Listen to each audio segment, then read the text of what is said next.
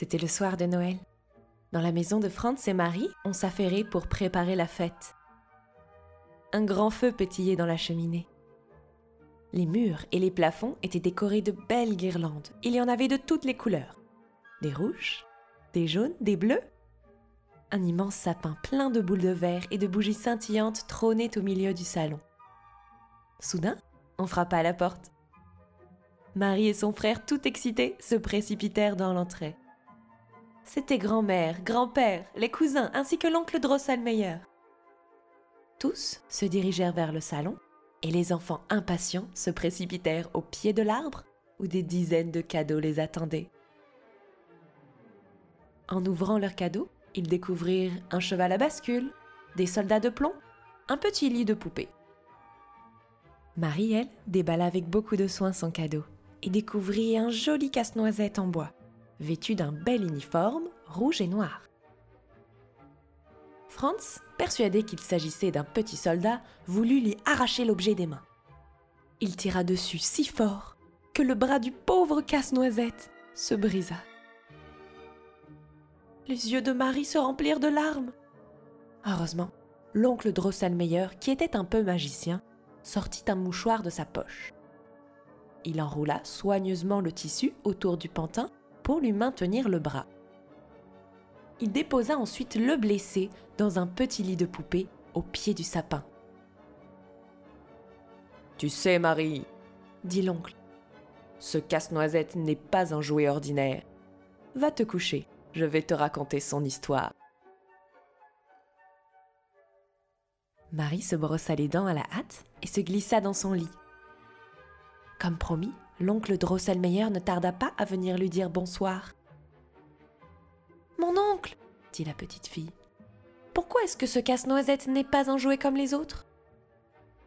Ah, c'est une longue histoire, dit l'oncle. Mais je vais te raconter son secret.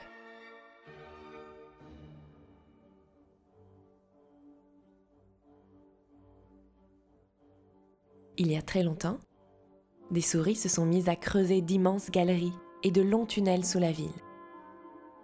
Un royaume immense auquel on accédait par des passages secrets. C'était le roi des souris qui régnait sur ce terrible empire. Un jour, ce roi très amoureux voulut épouser une jolie princesse nommée Pirlipa. Mais celle-ci refusa. Le roi rentra alors dans une colère noire et la fit enfermer. Il avait décrété que Pirlipa resterait prisonnière pour toujours. Sauf si un jeune homme réussissait à casser une noix d'un seul coup de dent. Bien des jeunes gens étaient venus pour tenter de délivrer la princesse, mais tous s'y étaient cassés les dents. Un jour, un jeune garçon qui avait eu vent de cette histoire se présenta. Ce n'était pas un prince, ni un chevalier, ni un monsieur important. Non, non. C'était juste un petit soldat, avec des bottes noires et un uniforme rouge. On lui apporta la fameuse noix, et d'un coup de dent, d'un seul coup de mâchoire, il la brisa. Le roi des souris fut bien obligé de tenir sa promesse et de délivrer la princesse mais il était terriblement furieux contre le jeune soldat, qui le transforma en casse-noisette en bois. Voilà la triste histoire de ce casse-noisette. Et c'est ce casse-noisette-là que j'ai reçu? demanda Marie en écarquillant les yeux. Oui, dit l'oncle. Et personne ne sait comment le délivrer du mauvais sort. Allez maintenant, endors-toi, il est tard. L'oncle Drosselmeyer embrassa Marie sur le front et sortit de la chambre. Marie n'arrivait pas à trouver le sommeil. Aussi désita-t-elle d'aller chercher son casse-noisette. Elle descendait l'escalier lorsqu'elle entendit des bruits bizarres. À sa grande surprise, elle vit son casse-noisette encerclé d'une armée de souris. Le petit bonhomme appela à l'aide les soldats de plomb et tous les autres jouets au pied du sapin. Ils s'élancèrent tous ensemble contre les souris.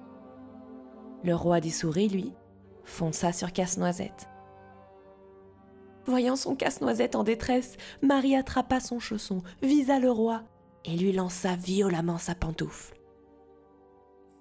Il tomba à terre, mort ou assommé.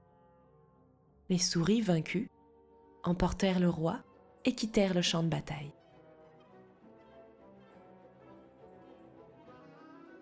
Casse-Noisette s'approcha alors de Marie et lui dit Tu m'as sauvé la vie, je ne sais comment te remercier. En disant cela, il prenait vie et peu à peu se transformait en un magnifique jeune homme. Marie n'en croyait pas ses yeux.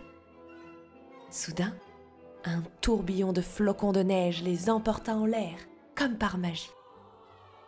Ils voyagèrent jusqu'au fabuleux pays des friandises, où une fée, vêtue d'une magnifique robe bleue, les attendait. Marie était sans voix. Sur le chemin qui menait au palais de la fée dragée, les maisons étaient en pain d'épices, les fleurs en bonbons et les troncs d'arbres en sucre d'orge.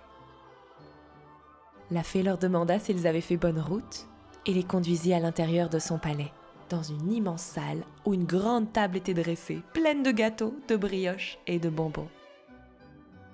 Tout était si joli Marie ferma les yeux d'émerveillement. Quand elle les rouvrit, elle se trouvait dans son lit, et son petit bonhomme de bois était à côté d'elle, le mouchoir autour du bras. Elle le prit dans la main, le dénoua, et constata que son bras était, comme par miracle, réparé.